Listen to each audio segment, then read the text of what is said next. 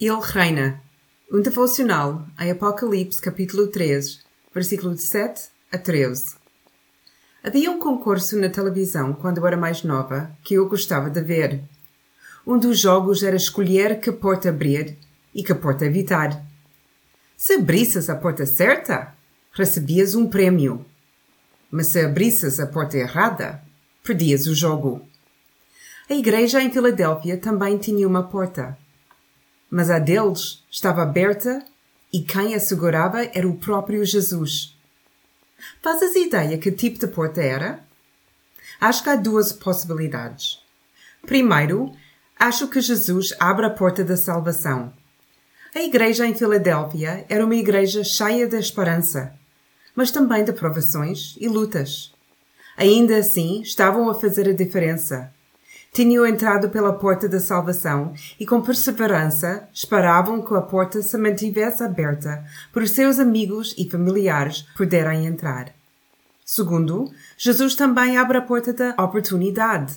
Os cristãos de Filadélfia tiveram a oportunidade a fazer a diferença na sua cidade, de chamar as pessoas para o reino de Deus e de ficar firmes em Jesus.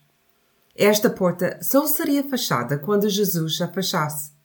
Assim, com perseverança, apesar de estarem exaustos e serem perseguidos, a Igreja de Filadélfia manteve o seu caminho. Que porta está Jesus a abrir para ti? É a porta da salvação? Ele está a chamar-te para dares o passo para lá da soleira e entrares no seu reino? Para fazeres parte da sua família? Para seres amado, protegido e acarinhado por Jesus?